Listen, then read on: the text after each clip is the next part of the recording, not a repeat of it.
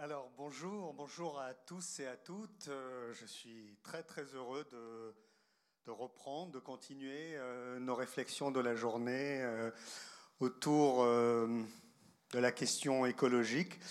Peut-être avant de commencer, je voudrais dire, rappeler que nous sommes en live sur notre site internet sur YouTube, sur Facebook et sur Twitter pour cette euh, discussion euh, euh, sur la sobriété, vertu ou nécessité.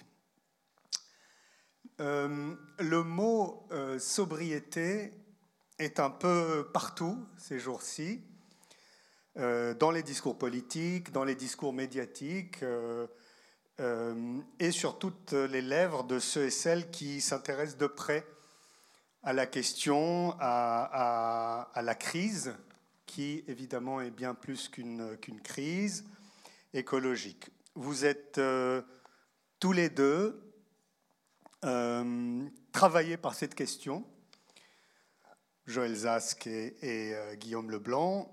vous êtes tous les deux engagés dans cette situation qui est la nôtre, celle de la crise énergétique, des sécheresses, du dérèglement climatique, euh, situation dans laquelle il nous faut, euh, ça a été dit euh, plusieurs fois, ça a été dit ce matin, ça a été dit dans la précédente discussion animée par Robert, situation dans laquelle il nous faut repenser toutes nos catégories morales, politiques et économiques.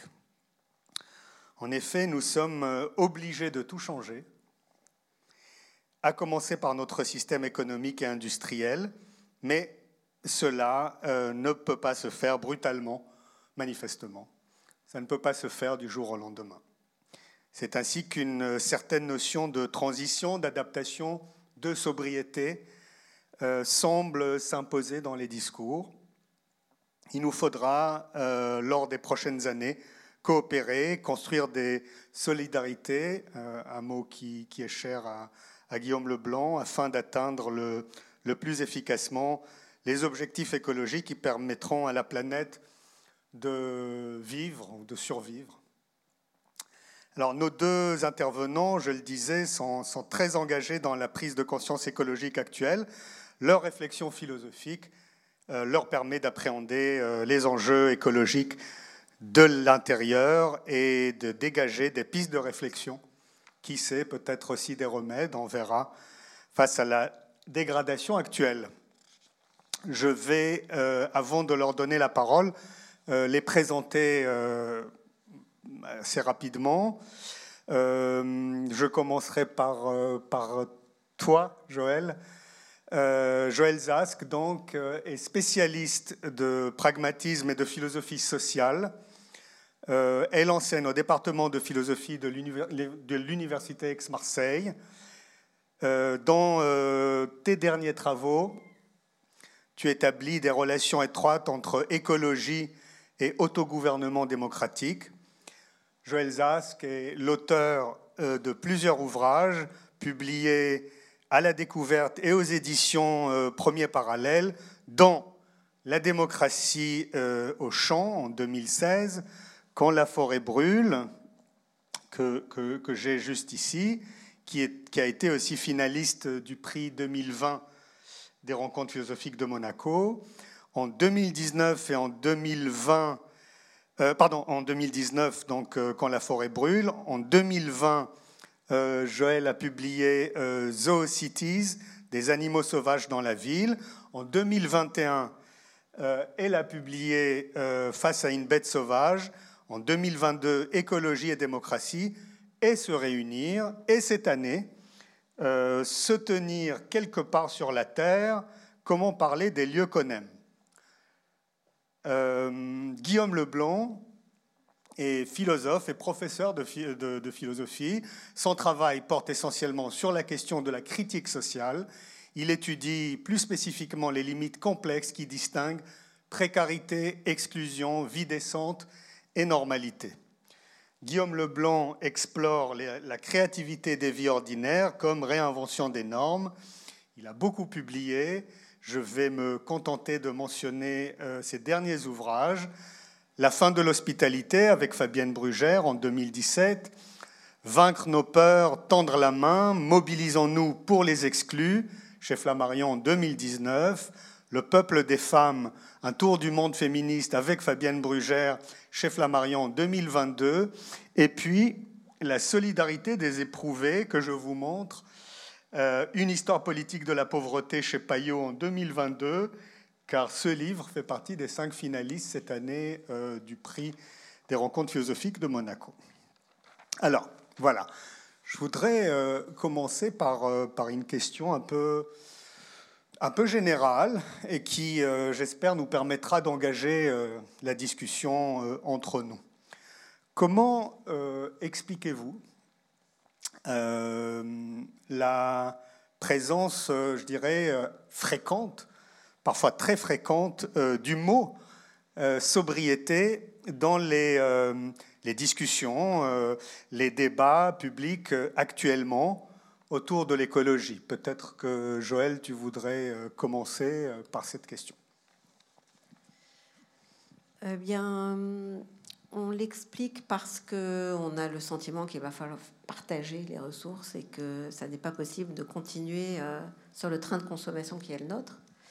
Euh, on l'explique aussi par le fait qu'il y a euh, un véritable conflit de valeurs, de normes, de perspectives de vie entre ceux pour lesquels la sobriété est nécessairement malheureuse, punitive, ceux pour lesquels la sobriété suppose de renoncer à quelque chose de cher et de le perdre pour toujours sans jamais réussir à retrouver euh, finalement les attendus de l'homme moderne ou de la femme moderne et les, sans jamais, disons, euh, ce qui nous obligerait à renoncer finalement aux promesses de l'État moderne, démocratique et libéral, ce qui me semble être complètement faux d'ailleurs, mais ça on pourra y revenir. Et puis les autres qui, euh, ils sont de plus en plus nombreux heureusement, euh, qui parlent de sobriété heureuse, qui voient dans la sobriété non pas un renoncement, mais une redécouverte de soi, une redécouverte du monde, une redécouverte des liens qu'on a ensemble des formes de partage euh, constitutives finalement de notre humanité, également des formes de, comment dire, de, solidarité qui ont été complètement oubliées. Donc finalement, je crois qu'on en parle un peu dans, de, de, façon et que l'idée de sobriété est un, peu un poste d'observation à partir duquel on peut examiner la manière dont les gens se situent par rapport aux civilisations, aux cultures, aux formes politiques et sociales dont ils ont hérité, dont on fait partie bien sûr. Et du coup, c'est très intéressant de partir de là parce que euh, bah, les camps se dessinent euh, avec une certaine brutalité en fait. Merci. Guillaume, euh, d'après toi? Oui, c'est c'est une notion qui, disons, voilà, comme toute notion, quand elle apparaît vraiment sur le plan d'un point de vue public comme ça, je pense qu'à la fois il faut il faut analyser les raisons de l'émergence. Hein. Euh, et puis, il faut aussi voir un peu euh, ce que la notion charrie. Euh, et je, trouve, peut-être après coup, mais qu'il se passe avec la sobriété ce qui s'est passé un peu avec l'hospitalité, justement. Le terme d'hospitalité, pendant longtemps, était, avait été sous-utilisé, sous-employé, aussi parce qu'il avait une histoire euh, entre guillemets euh, ancienne qui n'était pas forcément euh, aussi glorieuse que celle qu'on pensait. C'était lié au projet colonial, etc. C'est un argument qui a été utilisé pour coloniser les terres en Amérique latine notamment. mais à un moment donné, le mot est revenu pour, il a été utilisé par des personnes qui se sont réclamées de, ce, de ce mot, de cet étendard, pour être hospitalière, pour créer des réseaux de solidarité avec des, des élèves dans des classes, etc. Et ça a bouleversé à un moment donné l'échiquier un petit peu euh, des, frontières droite-gauche, l'échiquier politique, social, avant qu'ensuite il soit repris euh, par une forme de gouvernementalité par le haut. Et je trouve qu'il se passe un peu la même chose avec le terme de sobriété. On a eu, on a des collectifs, etc., qui depuis des années, euh, et aussi des parcours théoriques, qui ont insisté sur le terme de sobriété, qui ont redéfini la sobriété. Et ce terme euh, a fini par être un petit peu comme ça, à un moment donné, capturé euh, par euh, une forme de gouvernementalité. Je souviens notre président qui a institué la sobriété, mais qu'on instaure la sobriété par le haut effectivement, on peut toujours se demander qu'est-ce que cela cache euh, du point de vue d'en bas, entre guillemets. Et donc je crois que c'est intéressant philosophiquement d'essayer de toujours voir euh, le caractère euh, impur des, notions que, l'on utilise. sobriété est un joli mot, hospitalité aussi, mais c'est aussi, je le disais bon, ce matin, je vais me répéter de temps en temps, je suis désolé, mais c'est aussi une interpellation. C'est une interpellation. je suis interpellé en tant que sujet. Euh, je suis interpellé par la référence à la, sobriété. Je me dois d'être sobre. Donc c'est à la fois une loi que je découvre en moi et hors de moi. Et c'est pour ça qu'il faut essayer de creuser effectivement ce qu'on va faire aujourd'hui, cette notion. Merci. Euh, donc, je, je, vais poser euh, des questions aussi beaucoup, je crois, en fonction d'un certain discours euh, public, justement. Euh, parce que je pense que l'idée euh, que tu viens d'évoquer, Guillaume, qu'il s'agit d'une ressaisie du terme, qu'il s'agit de ressaisir le mot, est, quelque chose qui mérite un développement. la sobriété, la question que je me pose après avoir écouté un peu justement le discours public, si, ce n'est pas, si la sobriété n'est pas un terme qui nous permet de penser que euh, pour aller vite, nous ne renonçons pas ou nous ne devons pas renoncer au fond à notre mode de vie actuel, euh, à nos idéaux, aux normes, euh, aux valeurs et surtout à notre discours économique, de part en part déterminé par l'horizon de, l'abondance. Autrement dit, est-ce que la sobriété n'est pas un terme qui, qui, qui, nous permet de, enfin, qui cache une certaine réalité?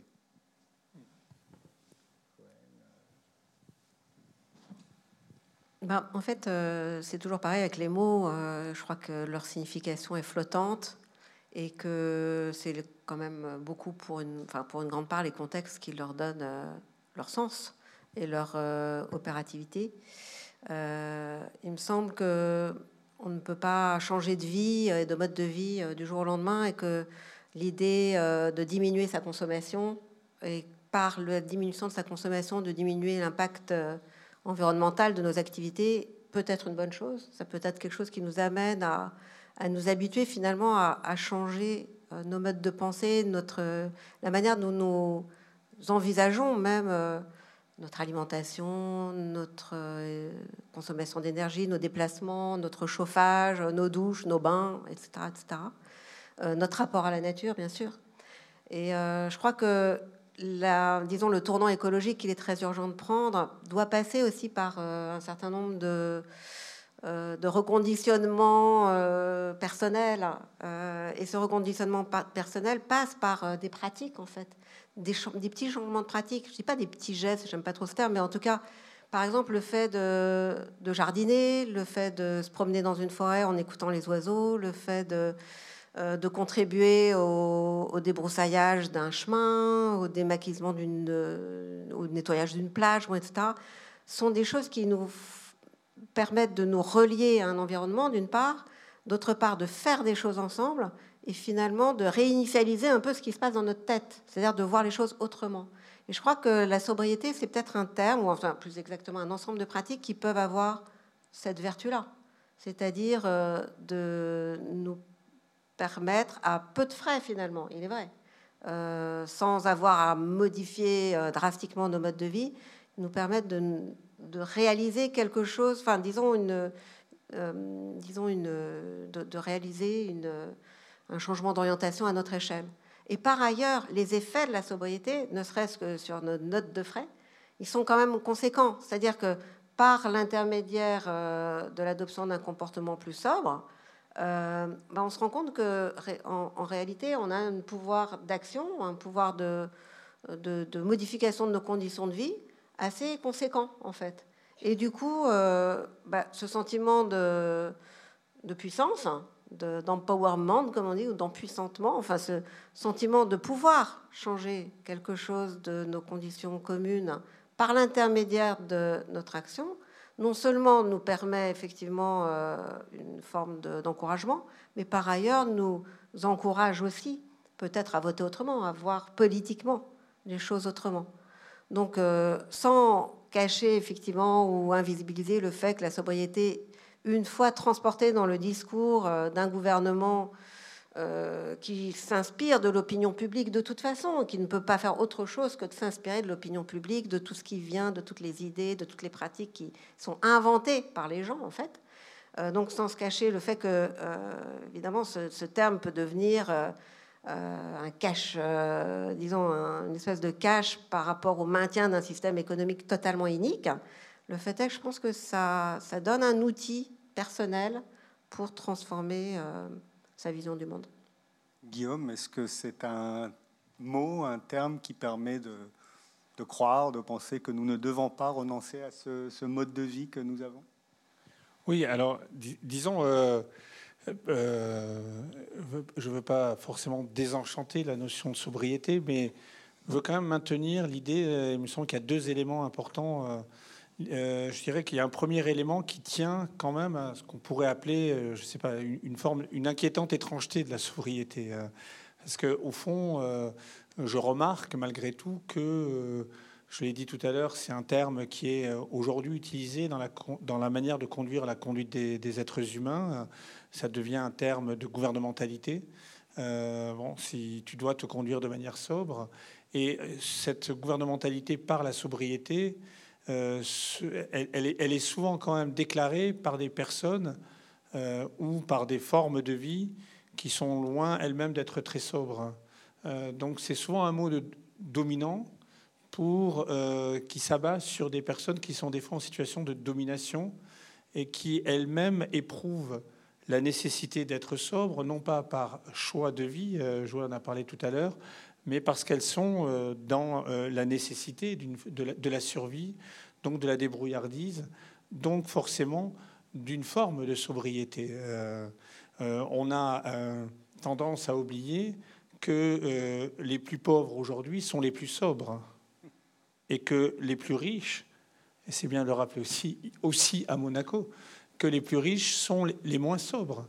Euh, on a tendance à oublier que l'Amérique consomme à peu près l'équivalent de sept planètes, les États-Unis, alors que l'Inde, avec un milliard et quelques d'habitants, consomme une planète, virgule Ce qui, on le voit, implique forcément que la référence à la sobriété doit être réévaluée à l'aune des euh, écarts de euh, niveau de vie, euh, à l'aune des injustices structurant les rapports entre les pays, les rapports entre les individus.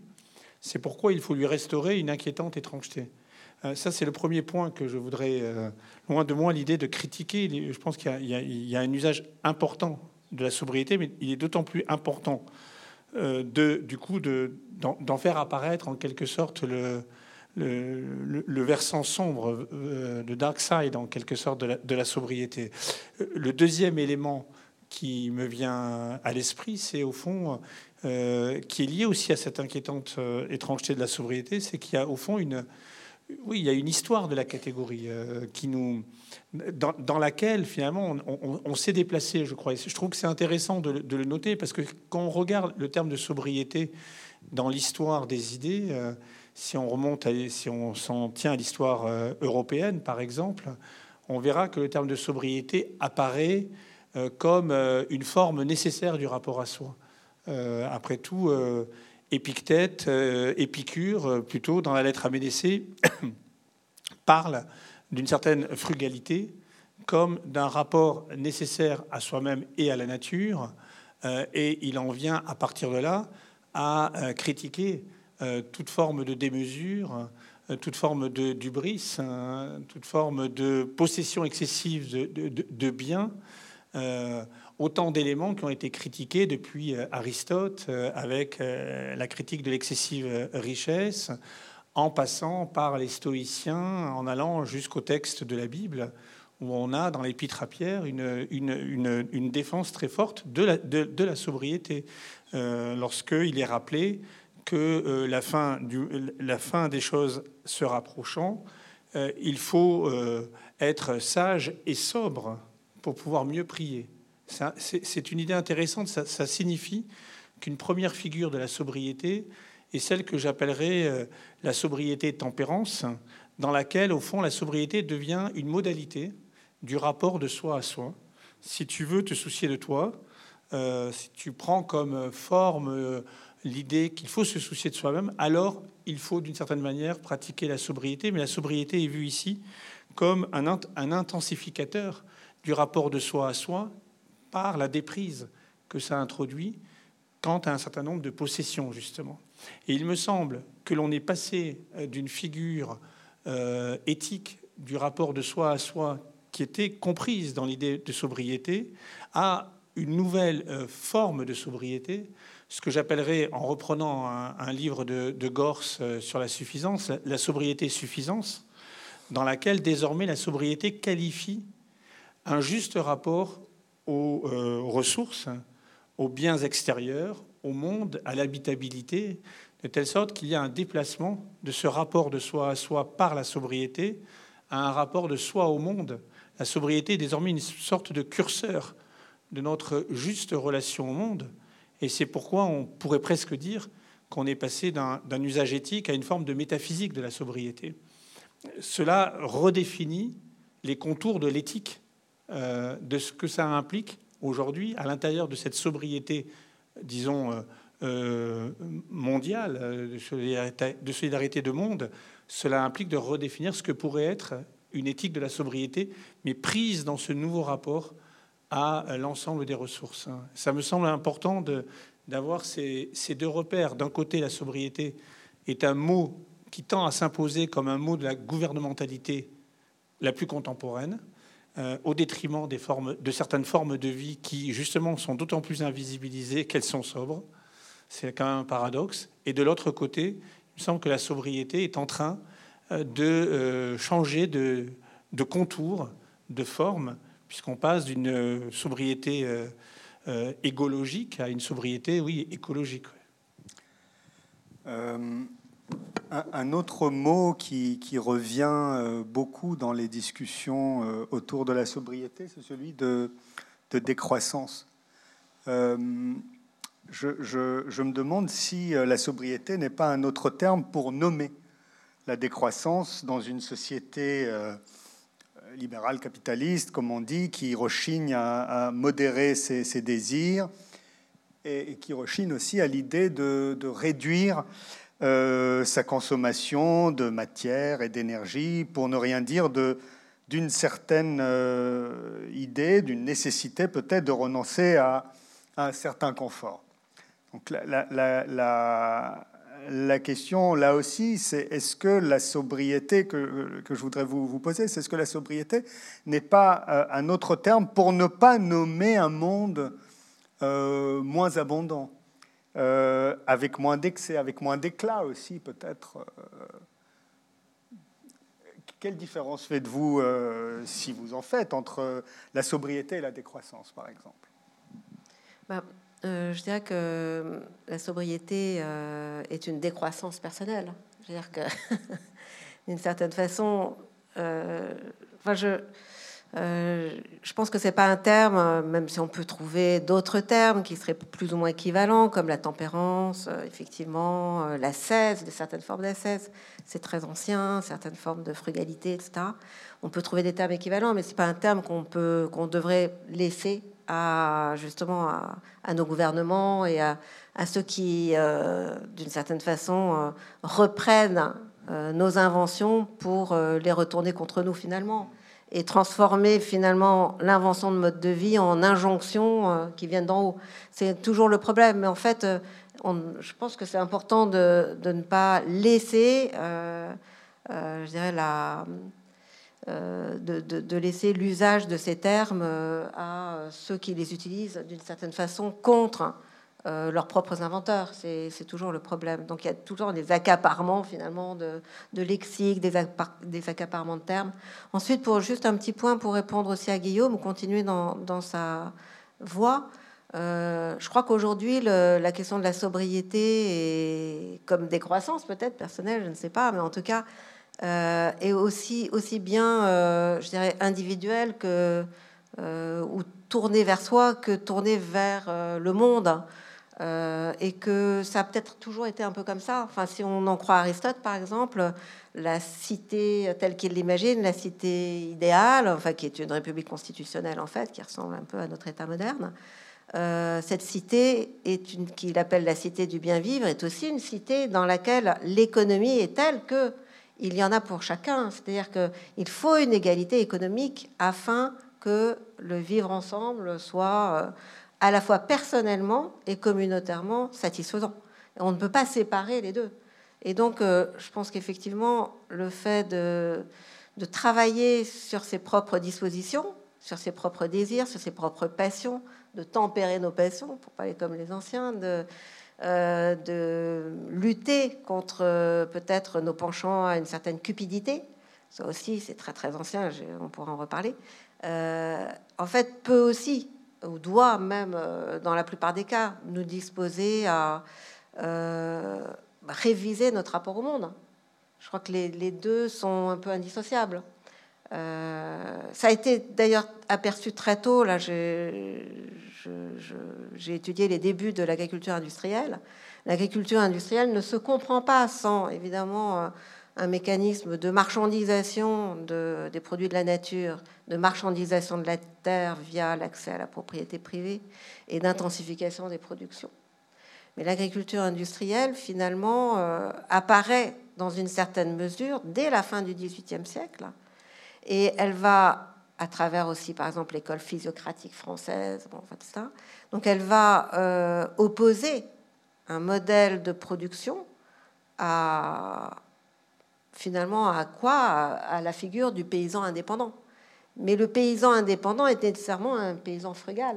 C'est-à-dire que pour que chacun soit indépendant économiquement, il faut que les ressources soient partagées en parts égales. Et l'égalité même de la répartition des parts suppose bah, une tempérance, une limite dans l'acquisition, une limite dans, la production, etc. Autrement dit, dès la fin du XVIIIe siècle, on va opposer, par exemple, le cultivateur indépendant au latifundiste qui va planter du coton et du tabac, c'est-à-dire en plus euh, euh, des, cultures qui ne nourrissent absolument personne. Donc euh, voilà, c'est là que ça se joue en fait. Et on voit bien que, par exemple, chez Jefferson, qui est un des pères fondateurs de la démocratie américaine, ben, le, disons la, une certaine frugalité, une certaine sobriété qui est liée, enfin disons qui est inhérente à sa vision du monde. Moi, c'est très biblique aussi, d'ailleurs. Euh, effectivement, donc une certaine sobriété est aussi génératrice d'un rapport au monde tel qu'il en provient finalement, d'après lui, les vertus fondamentales de la citoyenneté démocratique. C'est en étant finalement euh, indépendant et en limitant ma, mon activité à ce que mon œil peut superviser que je deviens un citoyen modèle, en quelque sorte. Donc euh, c'est la décroissance disons, je dirais, la, la décroissance serait une, euh, disons, une forme d'institutionnalisation de la sobriété qui nous priverait de cette expérience-là, dans une certaine mesure. Je crois que c'est bien qu'il y ait les deux en même temps. Guillaume? Oui, oui, je suis d'accord avec euh, Joël sur ce qu'elle vient de dire, ce que tu viens de dire. Euh, effectivement, sur le. Moi, il me semble que ce qui change, disons, dans le rapport, effectivement, souci de soi, souci des autres, et par le, curseur de la sobriété, c'est que le, dans l'Antiquité, par exemple chez, Aristote, avec euh, sa science de l'argent, la crématistique, etc., et puis la critique de, l'abondance des biens, la plonexie, euh, c'était quand même, euh, disons, l'économie, ce type d'économie était encapsulé à l'intérieur d'une analyse dont la fin, parce que c'était le bonheur ou la vertu, etc., supposait un, premier un rapport éthique à soi. Euh, euh, et précisément, euh, ce qui a changé vraiment, et tu y faisais référence avec la, naissance de l'économie capitaliste, alors on peut la dater, etc., on peut voir où, bon, peu importe, mais ce qui a changé radicalement à partir de la fin du XVIIIe siècle, hein, début du XIXe, c'est euh, le, le, fait que l'économie s'est mise à se désencastrer. Euh, et cette théorie, euh, cette théorie qui a été enfin, développée après par Karl Polanyi, etc., a, montré comment l'économie a, fabriqué le monde sans se référer plus du tout, enfin, sans se référer aucunement à, à cette euh, primauté du rapport éthique à soi et aux autres, qui était encore la norme par laquelle aborder l'économie dans l'Antiquité. Et là, on a, et d'ailleurs, ça ne s'est pas fait sans violence, puisque il y, a, un ouvrage euh, récent très intéressant qui montre comment toutes les économies alternatives euh, à cette économie-là, euh, avant la fin du XVIIIe siècle, ont, été, qui supposaient aussi des, liens, des solidarités avec les autres vivants, etc., avec les, végétaux, etc., ont progressivement été, été effacés pour que cette économie triomphe. Donc l'autonomisation de la raison économique telle que définie dans le libéralisme puis dans le néolibéralisme a eu pour conséquence, disons, de euh, laisser euh, la sobriété, le rapport à soi impliqué par la sobriété sur son chemin, enfin en dehors de son chemin. Et euh, il se trouve que c'est précisément parce que l'économie monde s'est imposée comme un monde contre notre monde qu'aujourd'hui nous assistons à la, la, revanche, en un certain sens, de notre monde avec ses ressources, avec sa finitude, contre ce monde de l'économie. Et pour moi, le terme de sobriété, il vient justement euh, faire apparaître euh, la, le retour du refoulé de notre monde fini à l'intérieur de l'économie monde. Et c'est là où c'est intéressant. Euh, et par rapport à ta question, du coup, peut-être que ce terme de sobriété, par son inquiétante étrangeté à laquelle je faisais référence au départ, vient aussi suspendre quelque chose d'un débat qui était trop, peut-être, qui s'est trop rapidement enquisté entre la croissance et la décroissance. Il y a, comme une espèce de, remise en question de certaines évidences de ce partage, parce que précisément euh, parler de sobriété, est-ce que c'est nécessairement est-ce que cela implique la décroissance? Certainement, mais à condition euh, de euh, regarder précisément une situation et ce qui est très intéressant, je pense que Joël y faisait référence euh, euh, également dans ce terme de sobriété, dans l'usage de ce terme, c'est que ça nous force à penser en termes de situation particulière, avec la modestie qu'implique l'art de la situation. Tu évoquais le fait de jardiner, le fait d'aller en forêt, etc. Penser en situation, c'est ça aussi que réclame l'idée de, sobriété. Euh, être sobre en soi, entre guillemets, euh, ne, veut rien dire. Il y a, des, formes de, de, de démesure qui sont euh, excellentes. on le sait bien, notre corps est traversé par des pulsions qui ne méritent pas la sobriété. Mais en revanche, la sobriété en situation, oui, parce que cela implique cette relation à la finitude de notre monde. Alors une question à partir de notre situation, mais aussi à partir de notre situation capitaliste. Nous sommes quand même euh, aussi déterminés par ce capitalisme, tous, euh, d'une manière ou d'une autre, euh, et même quand on, engage la, critique. J'ai envie de, vous demander, est-ce que, est que la, décroissance ou la sobriété, pour le coup, peuvent séduire?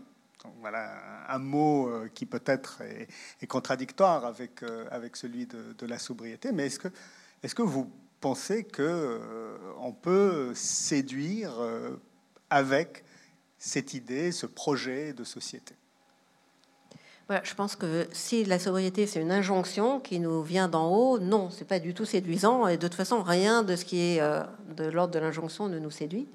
En revanche, euh, ce que je trouve très frappant aujourd'hui, c'est que euh, beaucoup de gens, des jeunes, des moins jeunes, euh, décident de changer de vie.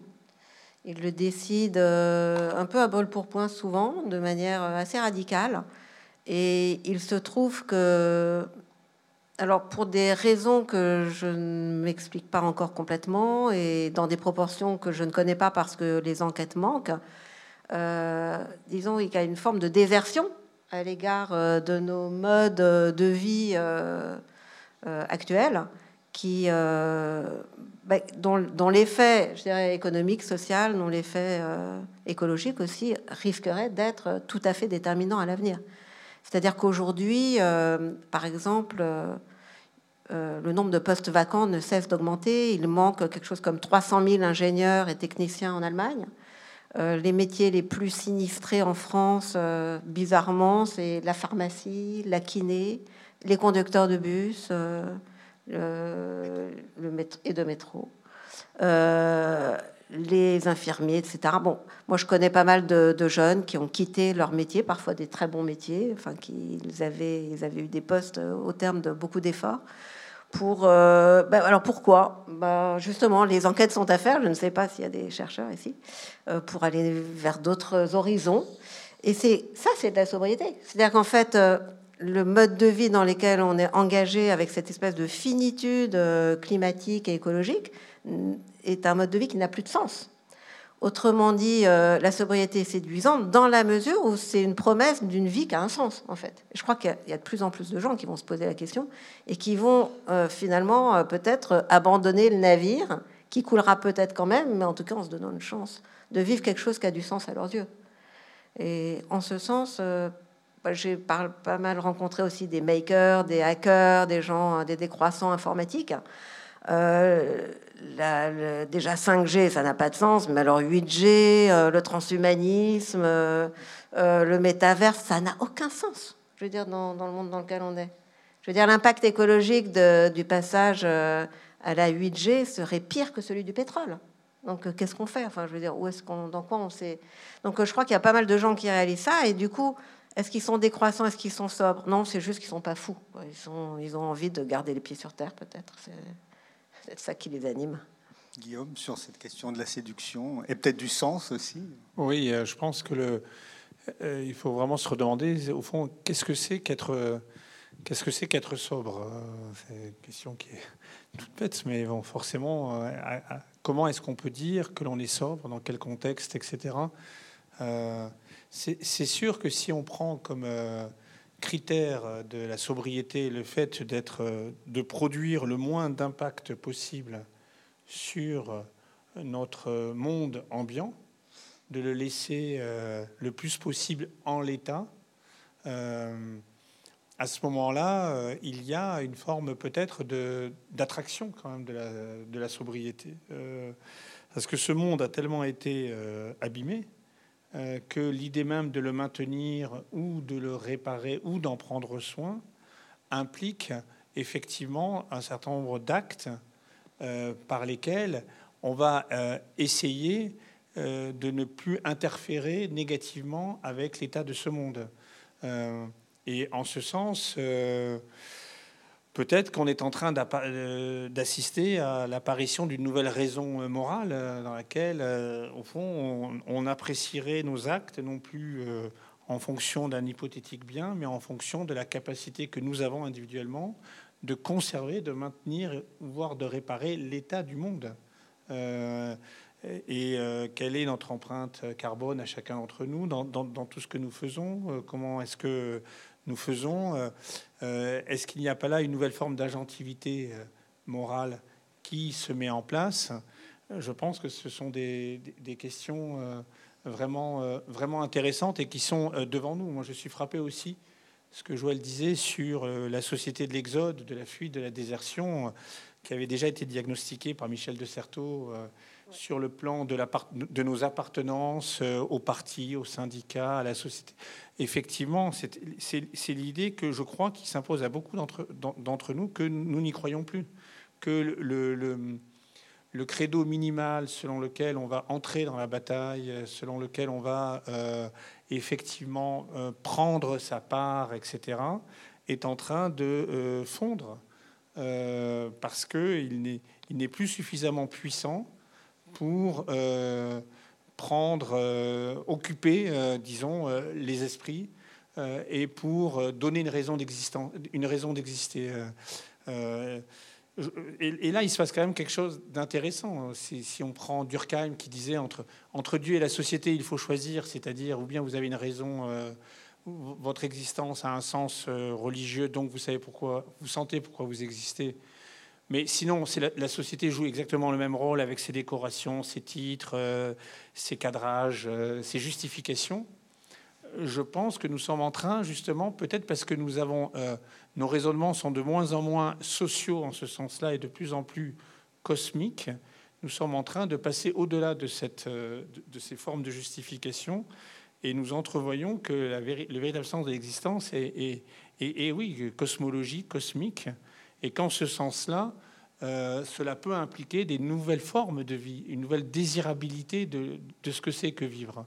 et c'est à ça qu'on assiste beaucoup aujourd'hui, quand on voit que de plus en plus de jeunes qui sortent de grandes écoles ne veulent pas effectivement faire tel ou tel type de métier parce que c'est euh, euh, soit ces métiers n'ont aucun sens, soit ils détruisent, etc. Quand on voit, quand on fait, euh, quand on recueille la part de ces éléments, on s'aperçoit qu'on est, oui, dans une nouvelle forme de désirabilité qui est justement, je crois, peut-être ce qui innerve de manière encore un peu cachée, etc., bien des pratiques qui vont être nommées ensuite avec le nom de sobriété. Alors, on va encore, euh, on va parler de, la question, euh, une des questions qui est au cœur de, tout ça, qui est la question du désir. Mais, mais, mais juste avant, euh, une question qui est liée à, celle de, de, la séduction.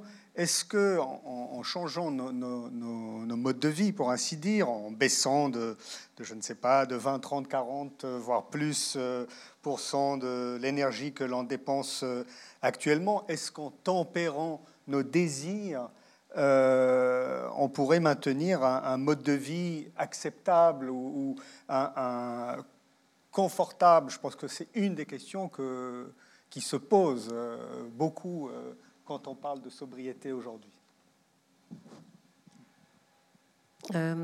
disons que il n'est pas envisageable que les efforts viennent uniquement des personnes, que disons que l'effort que chacun pourrait faire pour diminuer euh, l'impact euh, écologique de ses activités n'aurait aucun sens si par ailleurs cela ne nous disposait pas à faire pression sur nos gouvernements pour qu'ils institutionnalisent, qu'ils légalisent un certain nombre de comportements sobres à l'échelle de, évidemment à une échelle beaucoup plus vaste que la nôtre. Donc euh, je vois, disons, la modification d'un mode de vie personnel comme l'antichambre finalement euh, d'une prise de conscience citoyenne susceptible de faire pression sur les gouvernements. Et, donc, euh, effectivement, on peut, il y, a toujours un lien entre ce qui on est, ce qu'on vit et la manière de voter. Moi, c'est ça qui m'intéresse. Je trouve que c'est comment, enfin, disons, quel est le mode de vie euh, les valeurs, les normes, les expériences qui nous disposeront à voter euh, de la bonne façon, en quelque sorte. Alors la bonne façon, pour moi, c'est assez clair, hein, c'est pas tellement négociable. C'est-à-dire, euh, disons, de, pour des candidats qui vont porter l'écologie et la démocratie.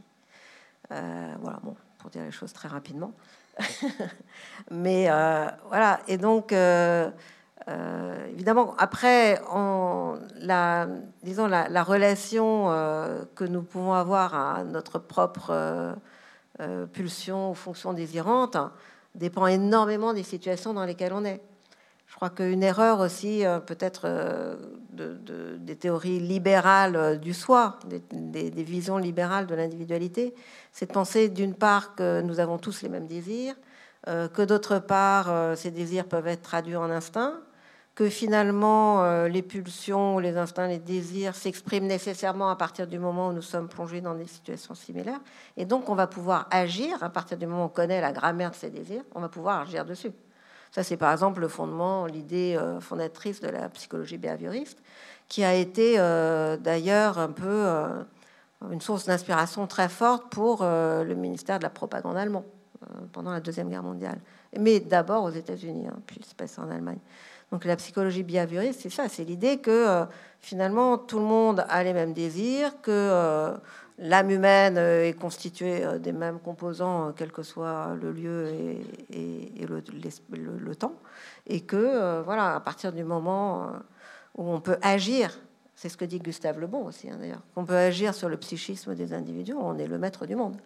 Bon, c'est ce qu'a fait, c'est ce qu'ont fait aussi bien les gouvernements totalitaires que les disons que, que le système de la propagande commerciale qui, qui s'est développé en, parallèle avec, euh, euh, avec le capitalisme, avec l'économie capitaliste. Donc voilà, c'est pour ça que je pense que c'est très difficile de renvoyer chacun à l'administration de ses propres désirs, qu'il faut vraiment interroger aussi la machinerie qui consiste à fabriquer du désir et à nous plonger dans une espèce d'infinité Mais de fait, encore une fois, le passage par l'action, c'est toujours très très euh, fructueux parce que justement, euh, euh, sans grand discours, de manière assez rapide et, durable, eh bien, on ne voit plus les choses de la même façon. Un monde s'ouvre. Voilà. Ça, je l'ai remarqué à beaucoup de reprises. C'est assez frappant.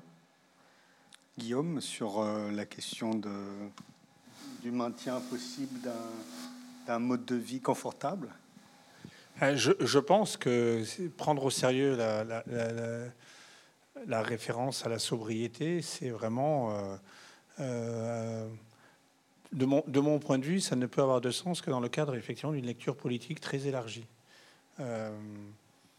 ça, signifie au moins, deux, éléments. premier élément, qui est le sujet de la sobriété? Que le sujet de la sobriété est l'individu, que nous sommes, euh, l'être humain euh, individualisé, euh, ce sera très difficile.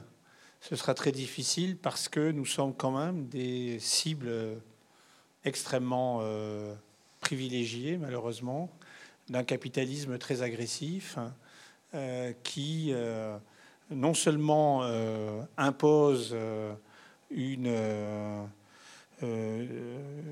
des formes structurantes d'inégalité euh, sans précédent, ou en tout cas, disons, euh, voilà, avec une certaine constance, mais qui en plus, pour que les sujets puissent tenir à l'intérieur de ces inégalités, impose une vision, une idéologie euh, du, sujet du capital, ce sujet qui doit consommer, qui doit jouir de ce qu'il consomme, qui doit travailler aussi, qui doit se divertir parce qu'il travaille, donc on a quand même là toute, la mise en place euh, d'un sujet qui est celui que je suis et qu'en même temps je ne suis pas. C'est pour ça que j'ai dit au départ, en parlant de la sobriété, c'est un mot qui vient, c'est une loi qui est hors de moi, mais en même temps c'est une loi qui est en moi, qui est en moi parce que je suis ce sujet fabriqué de part en part par les, euh, euh, oui, par un certain nombre de puissances qui euh, me font croire à la nécessité de consommer, de me divertir, de jouir, et donc d'avoir non seulement en tant que propriétaire un usage, un usus d'une chose, mais un, un, abusus de cette chose. Parce qu'il ne faut pas quand même oublier que ce qui caractérise la possession, c'est usus et abusus. C'est le fait de pouvoir éventuellement casser l'objet que j'ai acquis, de euh, briser la voiture que j'ai achetée, qui caractérise la marque du propriétaire. Alors que si je suis simple euh, usager de la voiture, je, ne peux pas le faire. Mmh, mmh. Et ça, c'est un point très très important.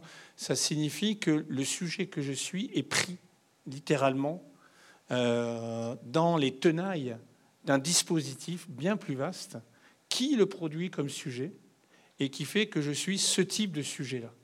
Alors, tant que je crois que nous en restons à cette lecture des sujets, ce sera très difficile de faire sobriété. Si nous élargissons le peuple des sujets à d'autres individus, à d'autres vivants, à des végétaux, à des animaux, si nous faisons peuple avec euh, des vivants qui se mettent à compter, euh, à ce moment-là, effectivement, je pense que les choses peuvent changer.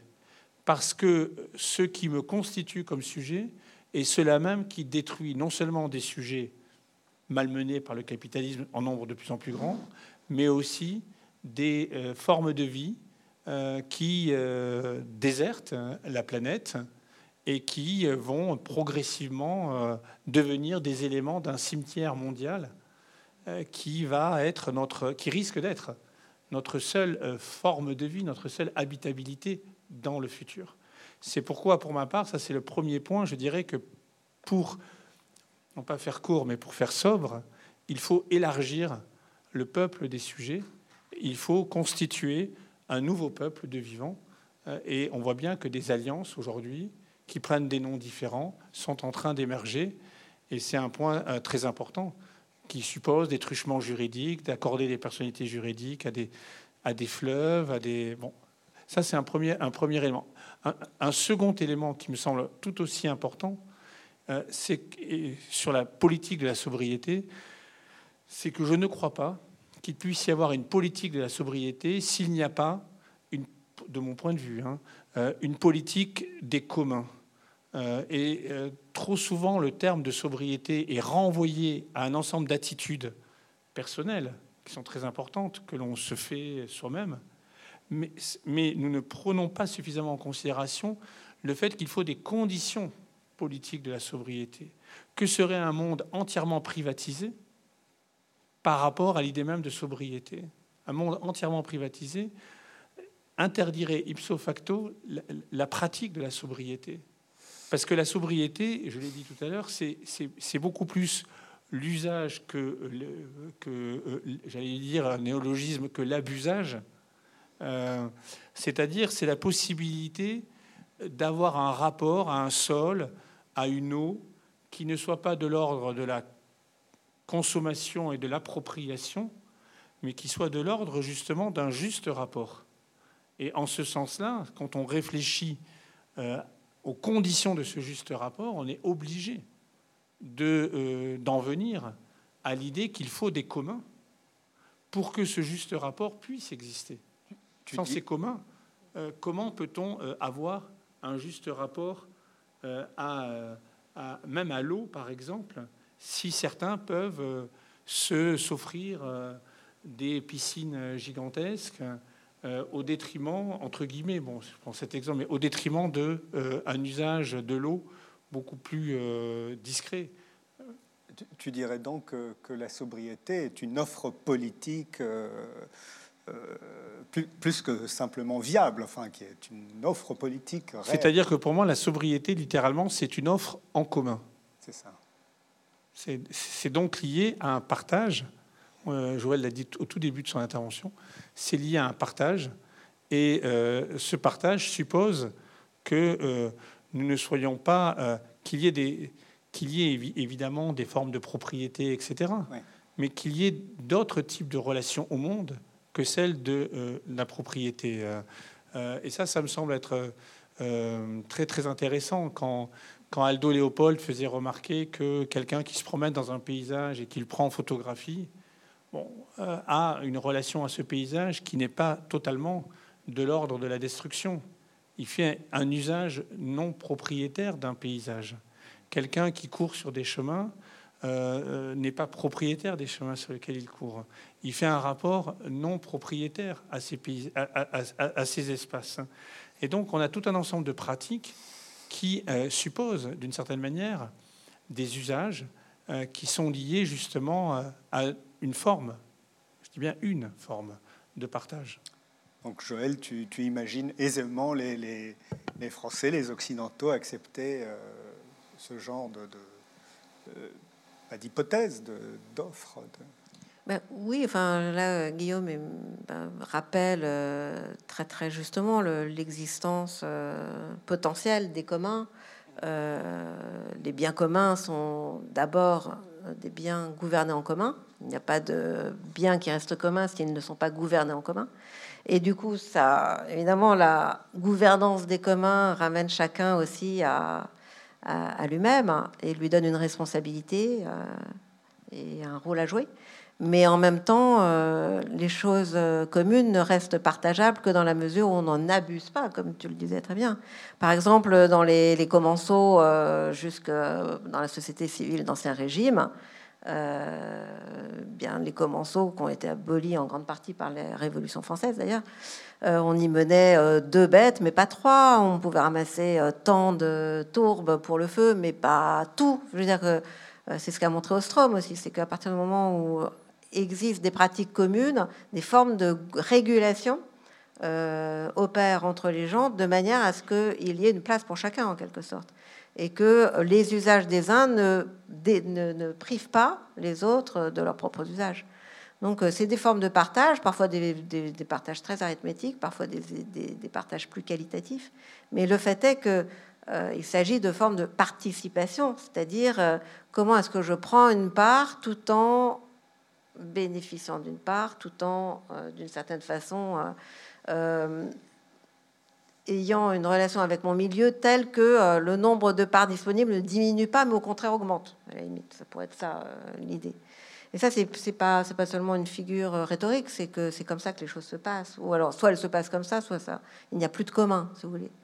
Et de fait, les communs, enfin, c'est un peu l'idée de Jefferson. C'est pour ça que j'insiste aussi sur ce point euh, euh, qui me semble important, c'est qu'on a pris un peu l'habitude de lier euh, la démocratie libérale et l'abondance, de, de, croire que la démocratie repose nécessairement sur une société de progrès, une société qui produirait sans, fin des biens de plus en plus nombreux de manière à doter euh, les individus euh, finalement des mêmes euh, ressources et des mêmes possibilités de vie. Mais c'est faux. Je veux dire, la démocratie ne s'est jamais définie historiquement à travers cette abondance dont on l'accrédite. Au contraire, je veux dire, la, vie démocratique, c'est pensé comme frugalité, c'est pensé comme sobriété.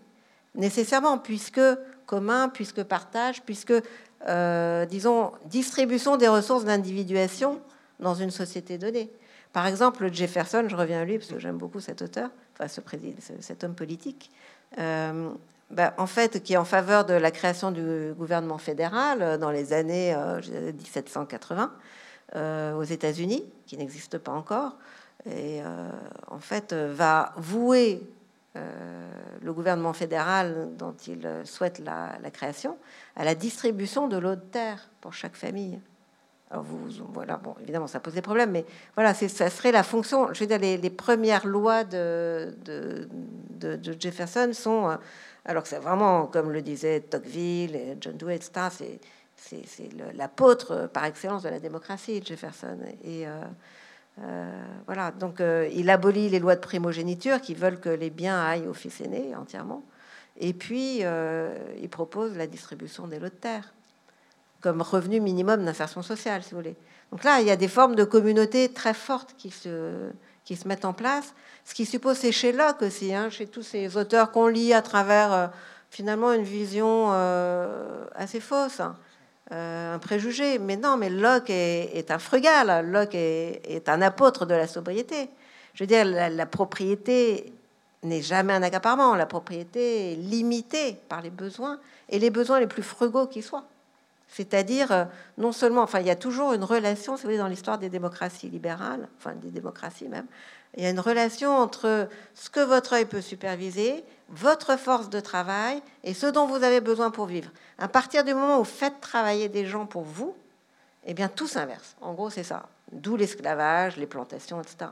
Donc, euh, euh, cette idée d'indépendance, qui n'est pas une autarcie, hein, qui n'est pas non plus une autonomie, mais l'indépendance alimentaire, économique est fondamentale pour penser justement à la fois les communs, la frugalité, euh, la sobriété et la démocratie, et donc l'écologie. Nous, avons intitulé cette rencontre euh, Vertu ou nécessité, enfin la sobriété, vertu ou nécessité, avec un point d'interrogation. Euh, peut-être quelques mots encore sur la question du désir, du désirable, de la désirabilité, comme, comme disait Guillaume. Euh, on se demandait si, la sobriété peut être euh, désirable pour le, grand nombre, pour, une collectivité, euh, qui est une question plus, plus politique. Et on s'est aussi demandé s'il n'y a pas une sorte de contradiction entre sobriété et désir. la question que, que, je voudrais vous poser, c'est est-ce qu'on ne doit pas euh, attendre la catastrophe, une, plus grande catastrophe que celle qui, a lieu euh, aujourd'hui.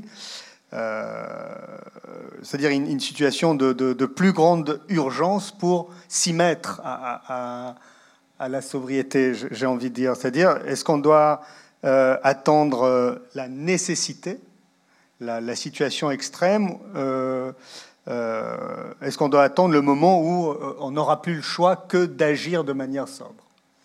Ou est-ce qu'il euh, peut y avoir une, vertu euh? Je pense qu'on est quand même très, très près de ce moment-là. ce moment. Donc, euh, à, moins de, à moins de se. Enfin, pour ça que le terme de crise n'est pas adapté. C'est on, vit durablement la catastrophe, qu'elle prenne le nom de voilà les la fréquence des incendies, les, des inondations. C'est quand même le mot crise qui fait stagner nos, le, le, terme de crise suggère une anomalie alors qu'on est dans une nouvelle norme, Bien sûr. celle de la dérégulation. Euh, et là, effectivement, notre vocabulaire, il est sans doute un peu euh, anachronique. Euh.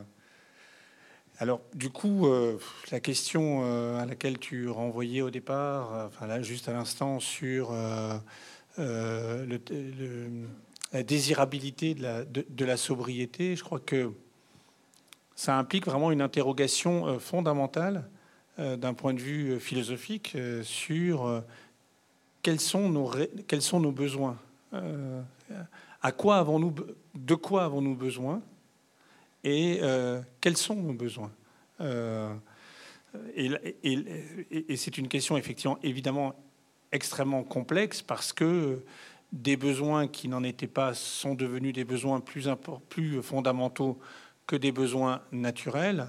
Robert ce matin faisait référence à, l'Internet et à la, pollution euh, par euh, la dépendance à l'égard des formes de, de, réseau, etc. Euh, on voit bien que au préalable, ce n'est pas un besoin, ça l'est devenu. et il y a une histoire politique des besoins. Si on voit, on remonte à Tocqueville, au texte de son mémoire sur le paupérisme, lorsque Tocqueville montre que le besoin de tabac est devenu plus important presque que le besoin alimentaire. Donc l'historicité des besoins fait que la référence à la sobriété ne peut pas euh, euh, supposer euh, un retour à une norme, à une naturalité de certains besoins contre d'autres, mais doit être au contraire une juste appréciation à l'intérieur de cette historicité des besoins de ceux qui sont, sont, sans doute les moins, les moins voraces en termes de, ressources. Euh, et donc qui sont les plus respectueux euh, d'un certain, certain, état du monde. C'est pour ça que, pour moi, la sobriété implique une forme de, relation entre, euh, oui, la frugalité, disons, et un état des ressources. C'est peut-être ce, ce, tenseur qui serait euh, euh, approché par le terme de sobriété. Mais pour que la sobriété, là encore, peut-être que j'ai l'esprit d'escalier, mais euh, redevienne, enfin devienne désirable, il faut pouvoir aller à rebours de cette espèce de, vertige de fabrication de l'individu par l'illimitation en tout. et cette illimitation, euh, qui pendant longtemps a été sous-tendu par une théorie du progrès, y compris d'ailleurs au XIXe siècle, euh, dans une théorie d'ailleurs extrêmement sociale et politique qui a oublié la nature, y compris chez Marx euh, évidemment. cette théorie de l'illimitation, elle est très très dure à, combattre.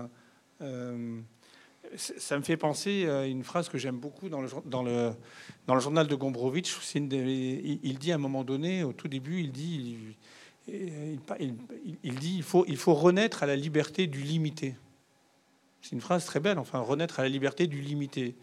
Aujourd'hui, dans un moment d'illimitation généralisée, euh, il y a sans doute une désirabilité dans le fait de renaître à la liberté du limité. Ça implique justement cette espèce de curseur dont je parlais, de tenseur, pardon, cette relation euh, que la sobriété peut-être suggère, c'est qu'un mot, entre euh, frugalité et euh, état de nos ressources.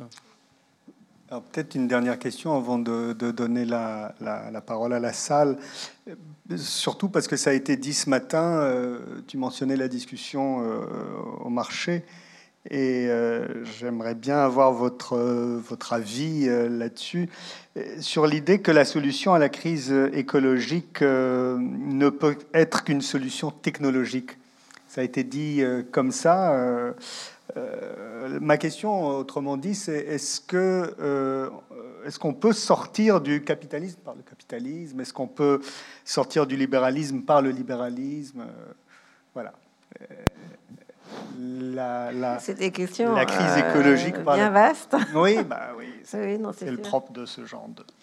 Je dirais qu'il y a, y y une il y a dans, disons, dans, un des ressorts du capitalisme, à savoir l'amour de l'argent, euh, une certaine forme de sobriété. Je veux dire, par exemple, considérer le personnage bien connu Picsou. J'ai beaucoup étudié Picsou, c'est très intéressant. C'est un personnage qui est créé par un Américain qui s'appelle Banks et qui s'inspire d'un conte de Noël de Dickens un conte de Noël dans lequel euh, un affreux propriétaire euh, a le cœur insensible à la détresse de son locataire le jour de Noël. C'est Scrooge, exactement, Dr. Scrooge. Enfin, euh, et donc refuse de faire crédit à ce locataire et à son petit enfant malade jusqu'au jour de Noël où il est visité par l'esprit de Noël et là son cœur se radoucit et finalement il se rend compte qu'il est un vilain personnage et il accepte de faire crédit et même il invite euh, son locataire son petit enfant malade à sa table, etc. Et donc il est métamorphosé par l'esprit de Noël. Et donc euh, Picsou est inspiré de ce personnage, sauf que Picsou euh, ne revient jamais sur, sur son propre personnage il se vautre dans l'or. En fait, euh, sa jouissance, c'est celle de l'or. Et, euh, et, plus il a de l'or, et plus il est heureux. Et donc, il, voilà, on, se rappelle tous ces images de Picsou hein, qui plonge dans son tas d'or. Mais Picsou ne consomme rien. C'est-à-dire qu'en fait, ce qui, ce qui est intéressant dans cette affaire-là, c'est que l'accumulation du tas d'or n'est possible que par la création de la consommation, non pas par l'autoconsommation, par mais par la création de la consommation chez les autres. C'est-à-dire que c'est la consommation d'autrui qui est génératrice du tas d'or du capitaliste qui, quant à lui, ne consomme pas en réalité. Donc je trouve que c'est, j'aime bien cet exemple parce que ça, d'une certaine façon, ça, ça peut aussi euh, faire réfléchir euh, à la sobriété dans d'autres termes. C'est-à-dire que la sobriété est une chose, mais c'est plutôt quels sont les modes de vie sobres Qu'est-ce que voudrait dire un mode de vie sobre? Clairement, euh, l'accumulation du tas d'or est peut-être accompagnée d'une sobriété personnelle, mais ça n'est pas un mode de vie sobre. Au contraire, c'est un mode de vie euh, qui est fondé sur euh, une consommation d'autrui, tout à fait, enfin illimitée pour le coup. Donc ça, c'était une, remarque, voilà que, je, je pense qu'effectivement, il y a des grands changements à opérer pour que nous arrivions à à ces modes de vie sobres euh, à toute échelle, finalement, qu'on puisse imaginer. Juste pour rajouter un petit mot sur euh, l'effroyable Scrooge euh, dans le chant de Noël de, Dickens. Ce qui est très beau, c'est qu'à un moment donné, il, il, a cette vie horrible, etc. vraiment, il est affreux. Et puis en même temps, à un moment donné, il est traversé par ce, songe, par ce rêve de changer de vie. et c'est une véritable conversion à une autre vie. Euh, est-ce que nous sommes traversés par ce désir de changer de vie? Je crois qu'on est à un moment où on est quand même traversé par le désir de changer notre quelque chose de nos vies pour que d'autres vivants vivent un peu mieux. Euh, peut-être qu'on est traversé par ce désir d'être un peu moins Scrooge que, que ce qu'on est euh, au, quotidien. Merci Guillaume. Merci beaucoup à tous les deux. Merci à vous. Et à plus tard pour d'autres rencontre et dialogue. Merci.